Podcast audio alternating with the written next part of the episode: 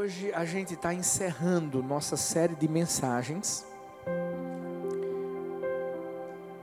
O tema é A Igreja é. E eu vou confessar a vocês como essa série foi edificante na minha vida e eu sei que na sua também.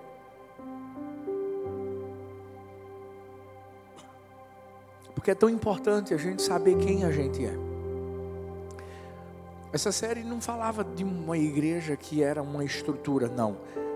Falava de uma igreja que nós somos.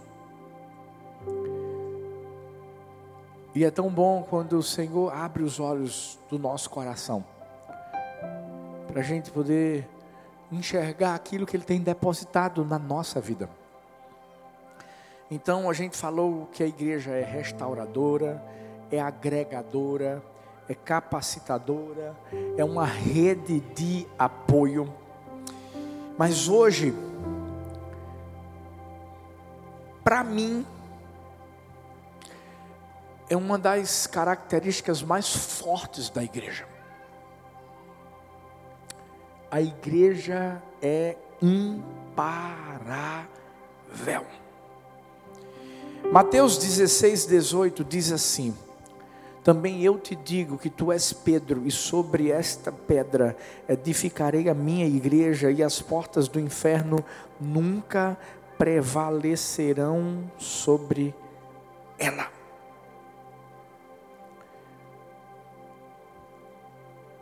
Nós estamos vivendo os últimos tempos. Nós estamos vivendo tempos difíceis, onde nós nós nunca fomos, pelo menos no Brasil, perseguidos como estamos sendo hoje. E todo mundo sabe disso. Não existe uma, uma, uma, uma guerra política. Não, não, não. Há uma guerra espiritual que tem sido vivida. Eu acho que agora no Brasil isso está se acirrando. Mas muita coisa que a gente vive agora já estava sendo vivido em outros lugares e talvez até mesmo pior. Você já parou para pensar no tanto de gente que se sacrificou e que teve o seu sangue derramado para que hoje a gente pudesse estar aqui? Essa mensagem iria iniciar-se com uma peça. Mas a gente só vai poder fazer a peça no culto das sete e meia. Porque é uma peça que necessita de apagar todas as luzes, de ter escuridão. Mas eu estaria sentado ali, de repente chegariam alguns homens encapuzados, e eles iriam perguntar: quem é o pastor Arthur? Cadê o pastor Arthur? Cadê a pastora Talita? Eles iriam nos pegar, trazer aqui para frente. E eles iriam começar a nos questionar. Mostrar que a gente estava influenciando muita gente. Mostrar que a gente estava falando muito de Deus que estava trazendo muitos princípios da Bíblia para as pessoas. E eles iriam dizer assim: até minhas filhas iam participar da peça. Nós vamos matar suas filhas. Nós só não as mataremos se você disser que você não vai mais pregar. Se, se você falar para a gente que você vai abandonar sua fé, aí a gente não mata elas. E nessa hora eu iria dizer assim: vocês estão me pedindo a única coisa que eu não posso negociar, que é a minha fé. Podem atirar. E além de matarem minhas filhas, eles me matariam e matariam a Talita. Interessante porque podia ser uma história real.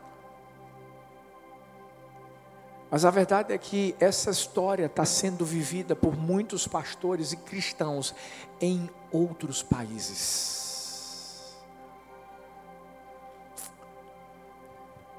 A gente viu uma decisão há pouco tempo do presidente dos Estados Unidos, Biden, ali no Afeganistão. E nesse exato momento, filhos, deixa eu falar uma coisa para vocês. Muitos cristãos estão sendo mortos porque eles amam Jesus. E talvez você diga assim: ah, pastor, mas o senhor vai pregar sobre a igreja ser imparável? E o senhor está falando então que, ei, os cristãos estão sendo mortos, isso quer dizer que a igreja foi destruída. Não, não, não. Porque eu quero que você entenda que nem a morte pode nos separar do amor de Deus. A canção que a gente entrou há pouco tempo diz assim: Eu não vim atrás de bênçãos. Nós estamos vivendo o tempo em que Deus vai afunilar. É o tempo em que Deus vai fazer o que, o que, o que fez com aquele jovem rico. Abandona tudo e me segue. É o tempo em que as pessoas vão mostrar e revelar o seu coração. O coração delas está nas bênçãos que Deus dá ou está no Deus das bênçãos. Esse vai ser o tempo, filhos, em que escuta, a perseguição vai aumentar. Independente se na eleição que a gente tiver ano que vem, a gente ter quem a gente quer que ganhe ou não. Mas a igreja é imparável. Porque quando a Bíblia diz que as portas do inferno não podem prevalecer contra nós, a Bíblia está mostrando aqui que quando pensam que estão nos atacando, somos nós que estamos atacando. É por isso que a gente não pode negociar princípios. Não são princípios nossos, inventados pelos homens, são princípios da Bíblia.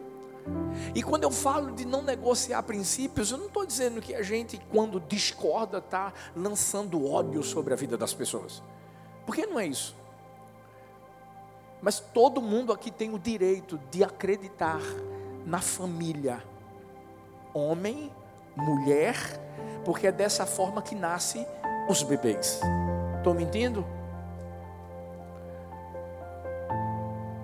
É dessa forma que a gente pode se posicionar sim. Como esse jogador de vôlei, Maurício, se posicionou e botou uma foto de Superman beijando a esposa dele e botou assim: Bom dia. Só isso. E por causa disso ele perdeu o emprego. Hum. Deixa eu falar uma coisa para vocês, escutem. Nós precisamos continuar sendo essa igreja que é imparável diante de qualquer tipo de perseguição, seja uma perseguição física, seja uma perseguição psicológica, seja mental, seja qualquer tipo, nós não vamos parar. Nós não negociamos princípios. Por isso que quando a gente fala que a igreja é imparável, é porque a igreja não é parada pela aprovação alheia.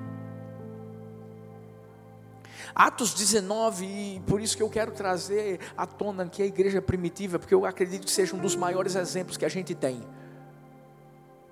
Diz assim: naquele tempo houve um grande tumulto por causa do caminho. Atos 19, 23. Um ourives chamado Demétrio, que fazia miniaturas de prata do templo de Ártemis e que dava muito lucro aos artífices, reuniu-os juntamente com os trabalhadores dessa profissão e disse: Senhores, vocês sabem que temos uma boa fonte de lucro nesta atividade. Estão vendo e ouvindo como este indivíduo, Paulo, está convencendo e desviando um grande número de pessoas aqui em Éfeso e em quase toda a província da Ásia Dizer-lhe que deuses feitos por mãos humanas não são deuses. Não somente há o perigo de nossa profissão perder sua reputação, mas também de o templo da grande deusa Ártemis cair em descrédito e de a própria deusa, adorada em toda a província da Ásia e em todo o mundo, ser destituída de sua majestade divina. Ao ouvirem isso, eles ficaram furiosos, começaram a gritar: Grande é Ártemis dos Efésios. Em pouco tempo, a cidade toda estava em tumulto. O povo foi às pressas para o teatro, arrastando os companheiros de viagem de Paulo, os macedônios Gaio e Aristarco.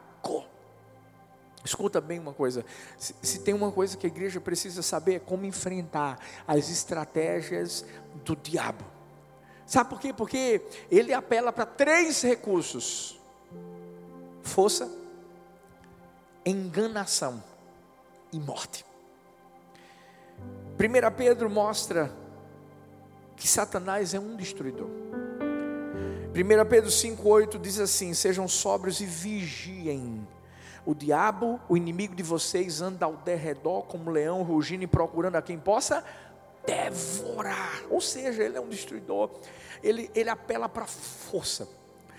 2 Coríntios 11, 3 diz assim: O que receio e quero evitar é que, assim como a serpente enganou Eva com astúcia, a mente de vocês seja corrompida e se desvie da sua sincera e pura devoção a Cristo. Ele é um enganador. Mas a Bíblia também diz que ele é um homicida, um matador, um assassino. João 8,44 diz: Vocês pertencem ao pai de vocês, o diabo, querem realizar o desejo dele. Ele foi homicida desde o princípio, não se apegou à verdade, pois não há verdade nele. Quando mente, fala a sua própria língua, pois é mentiroso e pai da mentira. Sabe, o diabo muitas vezes tenta nos intimidar com aquilo que ele acha que tem de poder. Força, engano. E apela para a morte também.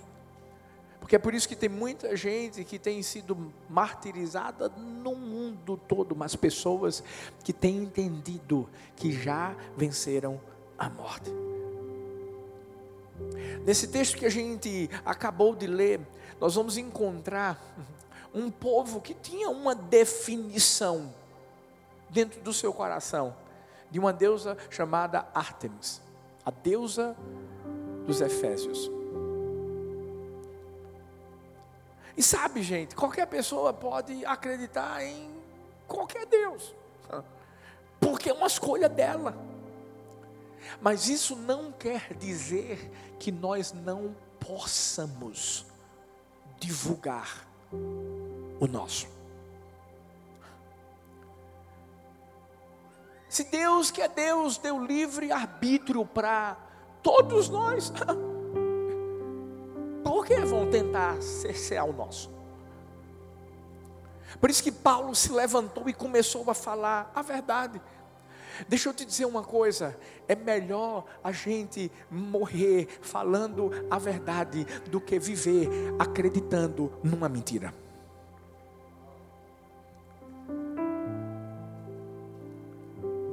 Não é a nossa verdade, é a verdade da palavra.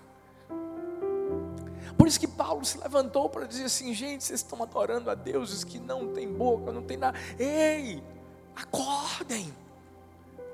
Porque o maior propósito aqui das pessoas que se levantaram contra Paulo era financeiro, porque eles estavam perdendo dinheiro.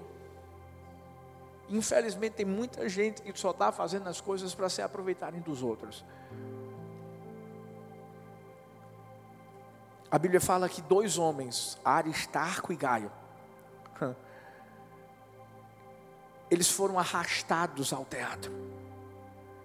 E quando eu falo do teatro romano, eu estou falando de uma arena, e quando eu falo de arena, a arena era um dos lugares onde aconteciam as chacinas mais violentas daquela época. Era um espetáculo.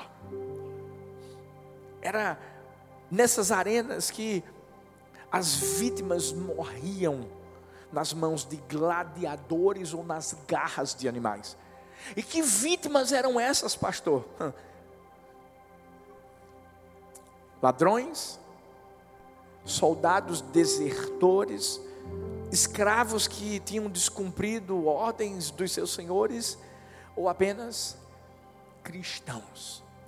Mas só porque a pessoa era cristã, isso, só porque ela era cristã, ela era morta ali. Mas por que as pessoas faziam isso, pastor? Porque não queriam receber a verdade do Evangelho. Mas esses cristãos simplesmente iam e, e morriam. Isso. Sabe por quê? Porque esses cristãos não se importavam com a aprovação alheia. Eles não estavam se importando se uma maioria pensava diferente e por pensar diferente, ah, eu vou ficar calado porque eu não quero me comprometer. Deixa eu te dizer uma coisa. Aquele que negar Jesus na terra vai ser negado nos céus. Não tem para onde a gente ir, não. Igreja do amor, igreja do Senhor.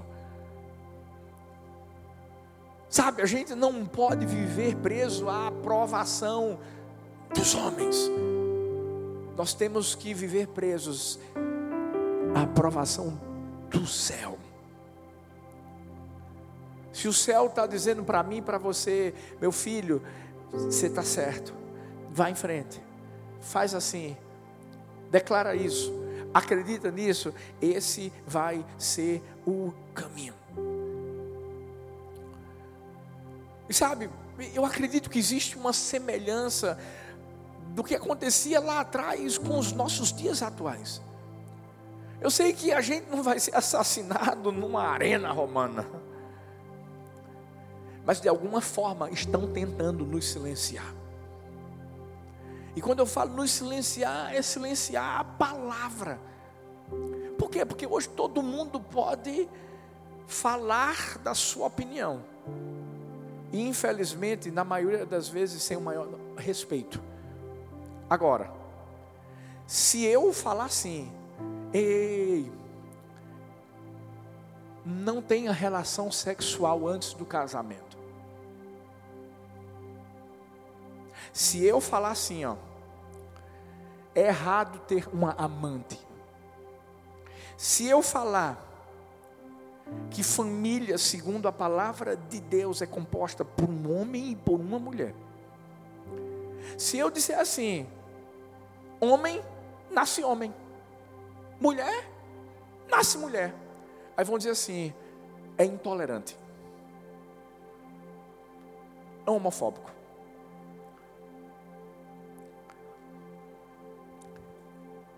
Quando a gente manifesta os princípios da palavra, gente, eu não estou dizendo que a gente manifesta de uma forma a agredir as pessoas de forma alguma, de maneira alguma. Ninguém ofende gratuitamente os outros. A gente não faz isso.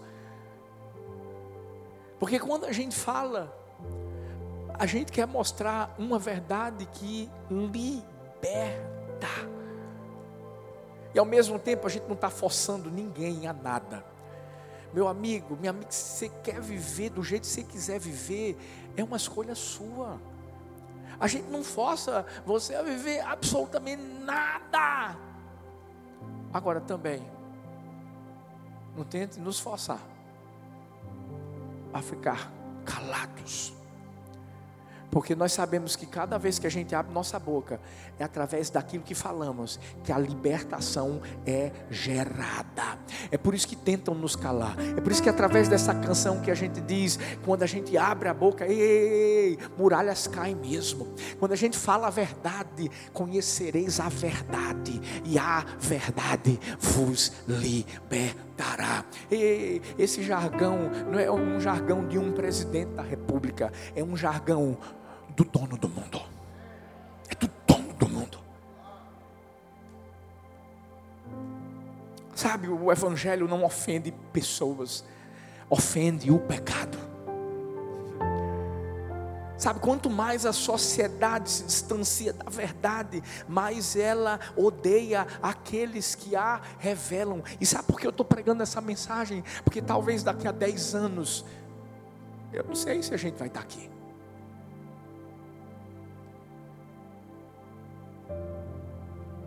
Mas eu estou pregando essa mensagem hoje. Para que daqui a 10 anos, se a gente não estiver aqui, mas a gente vai estar lá, firme, porque a gente é imparável. Nada nos separa do amor de Deus. Agora tem uma coisa que é importante eu salientar. Sabe aqueles cristãos que morriam? Eles morriam porque tinham um discurso compatível com as suas atitudes. Hoje, tem gente que está sendo perseguida não pelo seu testemunho, mas pela falta dele. E isso é a diferença. Porque às vezes tem cristãos que estão dizendo assim: não pode adulterar, adulterar, mas o cara tem um amante. Cristão que está dizendo assim: não, cuidado com a fornicação, mas está se relacionando sexualmente com a namorada e ninguém sabe. Hum. Não adianta você chegar para mim e dizer assim, pastor, eu falo do evangelho para os meus vizinhos. Meus vizinhos não querem acreditar em mim. Meus colegas de trabalho, isso, aquilo, outro. Mas será porque eles não querem acreditar? Será que o problema não está em nós? Sabe o que é que tornou a igreja primitiva, imparável e fez com que aqueles cristãos não dependessem da aprovação alheia? É porque eles tinham uma vida íntegra. É porque eles viviam um evangelho verdadeiro. E quem decidir viver isso, vai ser perseguido. Vai ser perseguido. Porque no seu trabalho vão tentar impor coisas a você. Se não já estão tentando. O politica, politicamente correto. Existem palavras hoje que não pode falar, porque agora tudo é, o povo está dodói demais, gente. É muito mimimi. Mas de uma coisa, eu e você não podemos abrir mão da palavra de Deus, da verdade de Deus. E não deixa a aprovação alheia dominar ou impor as regras para você. O que impõe regras para mim e para você é a aprovação do céu, é a palavra de Deus. Então, nós somos uma igreja que a gente vai na contramão do mundo. A gente ama o pecador e a gente odeia veementemente o pecado e a gente condena o pecado, não o pecador. Segundo, a, a, igreja é imparável porque a igreja não é parada pela prisão mental, física e espiritual. Colossenses 4,10 diz: Aristarco, meu companheiro de prisão, envia-lhes saudações, bem como Marcos, primo de Barnabé. Vocês receberam instruções a respeito de Marcos, e se ele for visitá-los, recebam-no. Olha, Aristarco novamente aqui. O mesmo que foi pego e que foi colocado lá, né, na, na, naquela arena, naquele momento né, que as pessoas estavam perseguindo Paulo, aparece mais uma vez mostrando que agora Aristarco estava na prisão com Paulo. Alguns historiadores descrevem a cela em que Paulo esteve como um lugar frio, úmido, que cheirava mofo. Havia apenas uma pequena grade no teto que permitia a entrada de um pouco de luz. Por que o senhor está falando isso? Porque eu estou querendo tentar mostrar a você o tamanho da privação que aqueles homens passaram, enfrentaram. Era uma privação emocional, era uma privação mental, era uma privação física e que não deixava de ser também espiritual. Qualquer outra pessoa pegaria isso e diria assim: Eu não vou falar mais de Deus para eu viver o que eu estou vivendo. Mas Paulo ficou firme, e Aristarco também. É interessante porque a Bíblia menciona a seguinte expressão: Aristarco era um companheiro de prisão de Paulo. E quando diz que ele é prisioneiro, companheiro de prisão de Paulo, alguns até dizem que Aristarco, nesse momento, ele não foi preso à força, ele foi voluntariamente, porque soube que Paulo estava na prisão, e ele disse assim: Eu vou, porque eu quero estar ao lado de Paulo. Uau! Você sabe o que é isso? Não é amor a Paulo em si, é amor a Deus, é amor ao Evangelho é ter a certeza de que vamos fazer uma coisa, vamos ganhar essa prisão para Jesus. Paulo, vou entrar. Eu mesmo vou, vou, vou me prender, porque aí quando a gente estiver dentro, a gente pode ganhar as pessoas. E gente, foi isso que aconteceu. Porque Paulo, se você conhece muito bem a história de Paulo, você vai lembrar que Paulo e Silas já tiveram presos. E sabe o que aconteceu naquele dia? Eles oravam, eles cantavam, eles louvavam o Senhor. E de repente veio um terremoto, as portas da, da prisão foram abertas. E, e naquele dia, quando o carcereiro ia se matar, Paulo disse: Não faz isso não. O carcereiro foi salvo, a família do carcereiro foi salva. E, e eu, eu creio sim, os prisioneiros foram salvos, todos os que estavam naquela prisão. Sabe por quê? Porque eu nunca vi, eu nunca vi portas de prisão se abrindo e de repente prisioneiros não, não fugindo.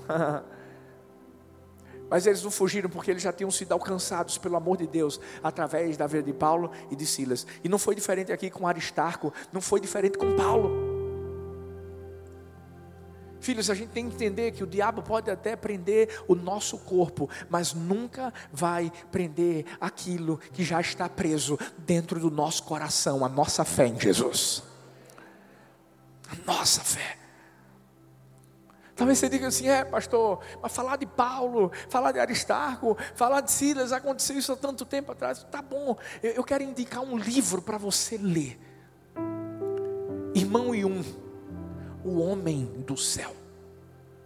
Se você nunca leu um livro de uma história real, de alguém que foi perseguido por causa do Evangelho e ele não parou por causa disso, eu, eu quero que você anote O Homem do Céu, irmão Yun. Eu li esse livro. Esse livro fala de um homem que viveu lá na Coreia do Norte. Nasceu em 1958, na China. E ele conheceu a Cristo, sabe como? Através da cura do seu pai que teve câncer. Mesmo diante de um regime comunista opressor de Mao Tse Tung. E um e a sua família não se intimidaram. Eles continuaram levando as boas novas de Cristo. E quando você lê esse livro, gente, esse homem passou várias vezes pela morte, torturado, quase morreu, mas continuou firme. Você sabe o que é jejuar por 74 dias? numa prisão.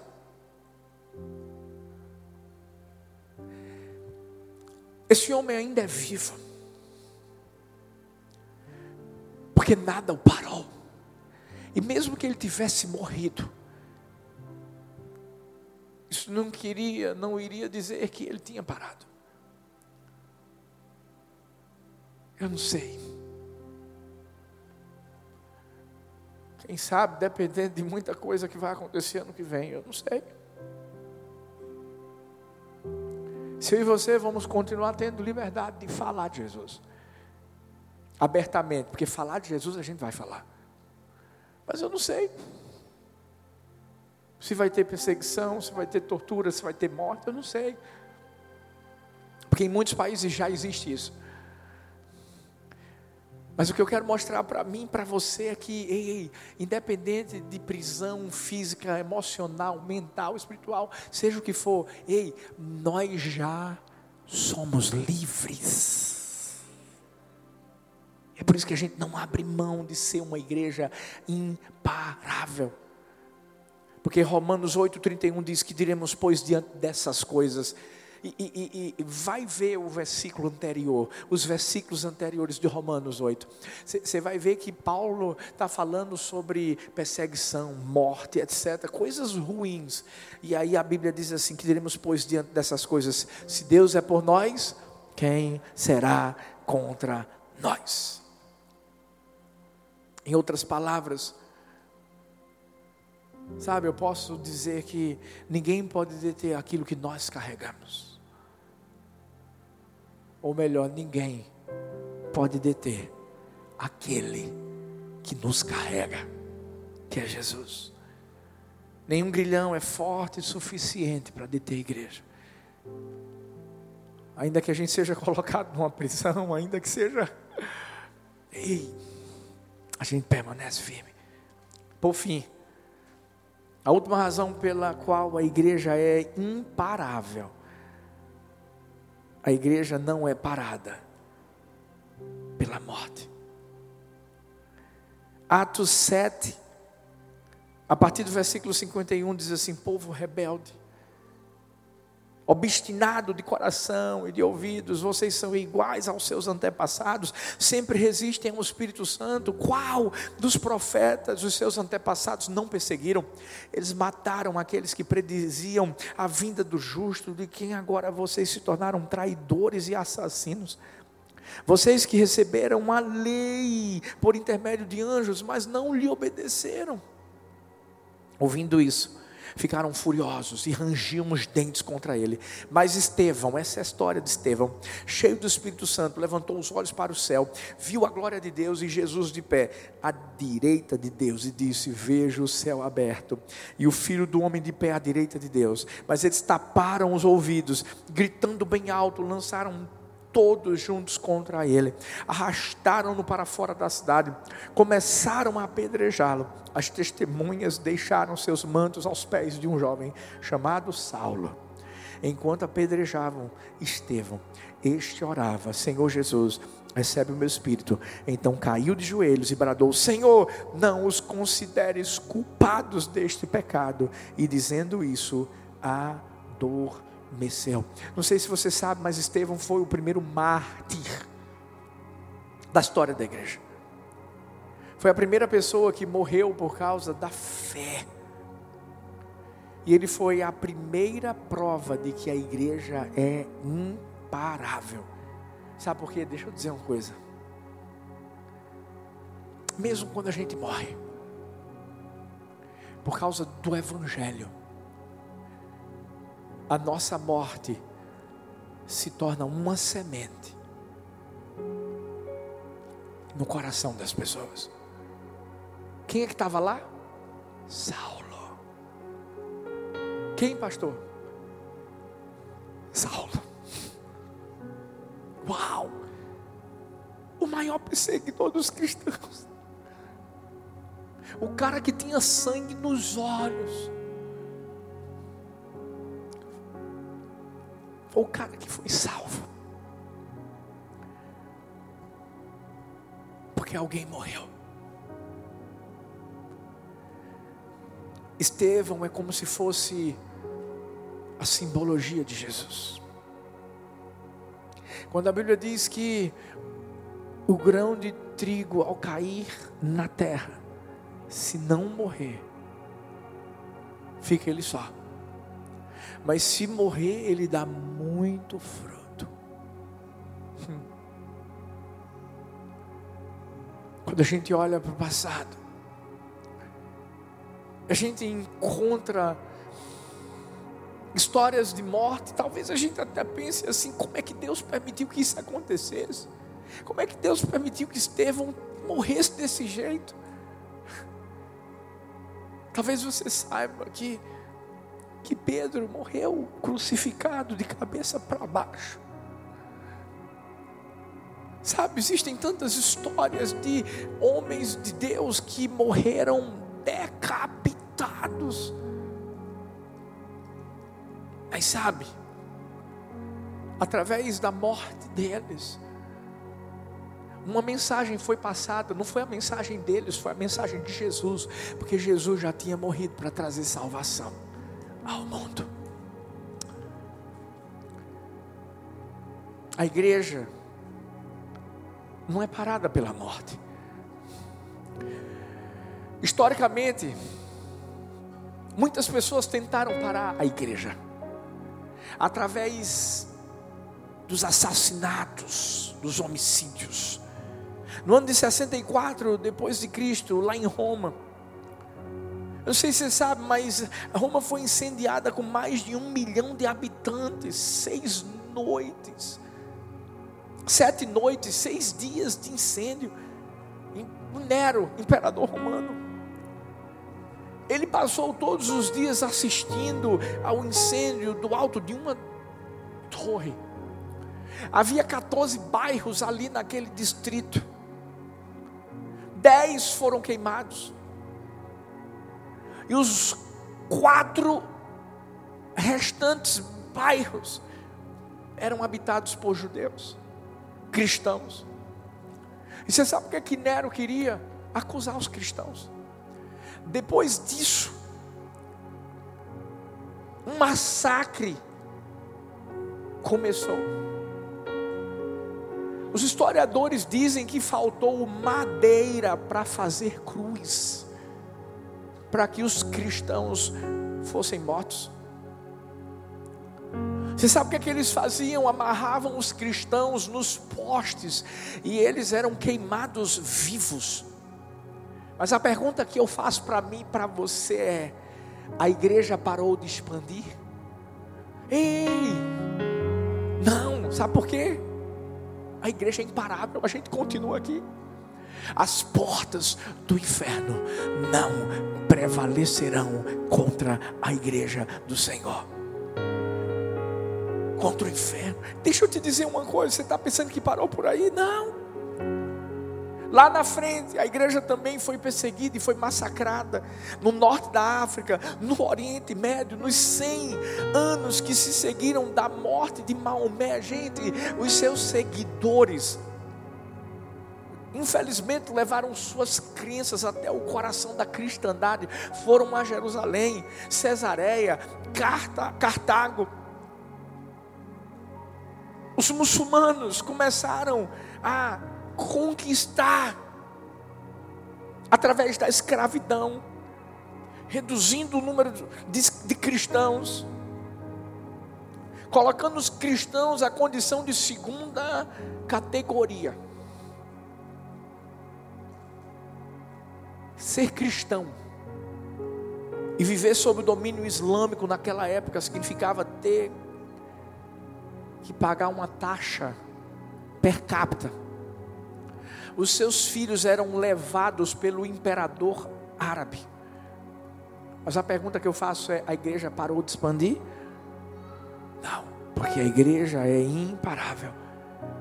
A perseguição acabou, pastor? Não, parou por aí não. Porque lá na frente, a antiga União Soviética, que é a atual Rússia, viveu esse cenário. O comunismo começou a dominar aquela nação. E com o comunismo chegou perseguição, a morte dos cristãos. Durante 70 anos.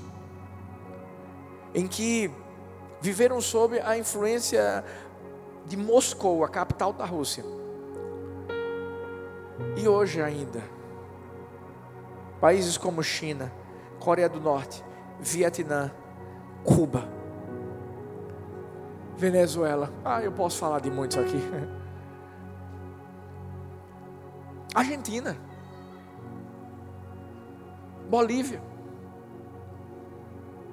Muitos países da América do Sul e outros países aí. Austrália. A Austrália está vivendo algo que nunca viveu antes. A Austrália,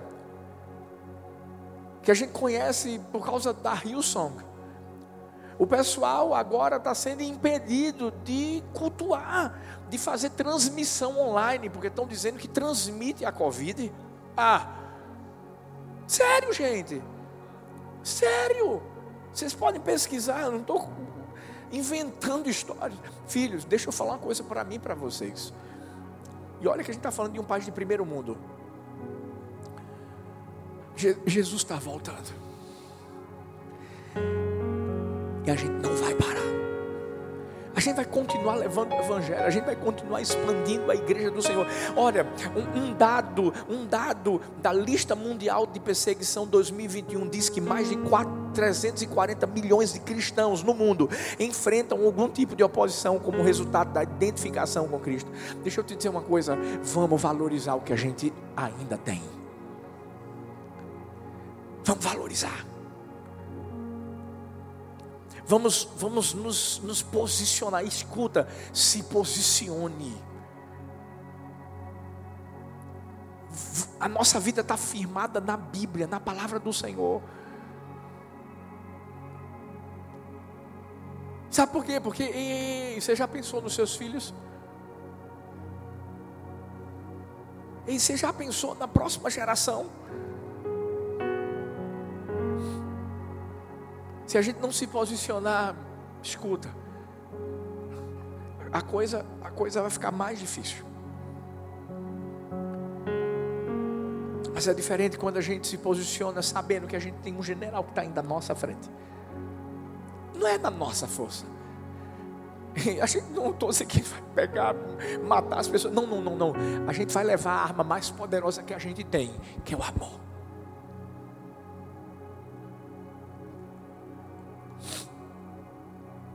Igreja não pode ser enganada, filhos. Eu quero terminar, queria que você ficasse de pé, por favor.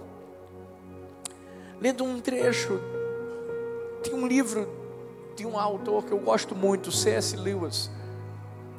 O livro dele é Cartas de um Diabo ao Seu Aprendiz. Nesse livro, ele escreve sobre um demônio velho que dá lições a um demônio mais novo, de como atuar na vida dos homens. E sabe o que é que ele fala? Que a forma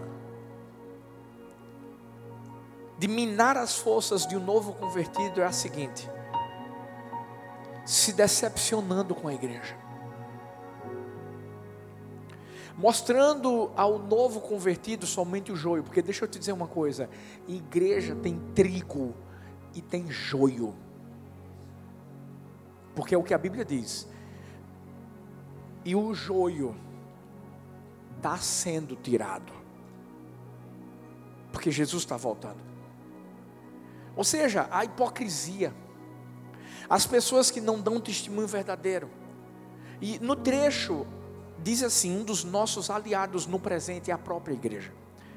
Não me entenda mal, não estou falando da igreja que vemos expandir-se ao longo dos tempos e do espaço, arraigada na eternidade, terrível, como um exército levantando as suas bandeiras. Esse, posso confessar, é um espetáculo que tira nossos tentadores mais audaciosos do sério. Que tipo de igreja a gente vai ser? A igreja que dá testemunho, que se posiciona. Ou a igreja, eu coloco entre aspas, que é fake. Porque tem igreja fake. Até porque hoje tem igreja de tudo, até de Maradona tem. Pelo amor de Deus. Mas nós somos a igreja do Deus vivo. Nós somos a igreja lavada, remida pelo sangue do Cordeiro. E se for preciso que o nosso sangue seja derramado, como continuação daquilo que Jesus realizou na cruz. Da mesma forma, Pai, que eu disse: Eis-me aqui para te servir, eu digo: Eis-me aqui para me doar, porque eu sou essa igreja. Você é essa igreja, imparável Nós somos apenas peregrinos nessa terra. Mas somos cidadãos do céu. Nós somos a igreja que deixa o inferno enfurecido. Nós somos a igreja que avança apesar da perseguição. Nós somos a igreja que as portas do inferno não prevalecem contra ela. Nós somos a igreja imparável. As portas do inferno, Pai, não podem prevalecer contra nós. A tua igreja está firmada sobre o Senhor, sobre a rocha. E não importa a perseguição, não importa quem se levantará contra nós, porque o que importa é que o Senhor já se levantou, é que o Senhor vai à nossa frente, é que o Senhor endireita os caminhos tortuosos. O que importa é que nós somos a tua igreja que carrega o teu cetro, que mostra quem governa. Nós somos a igreja imparável que continuará a sua jornada até chegar, até chegar à terra prometida, ao céu. Nós somos essa igreja.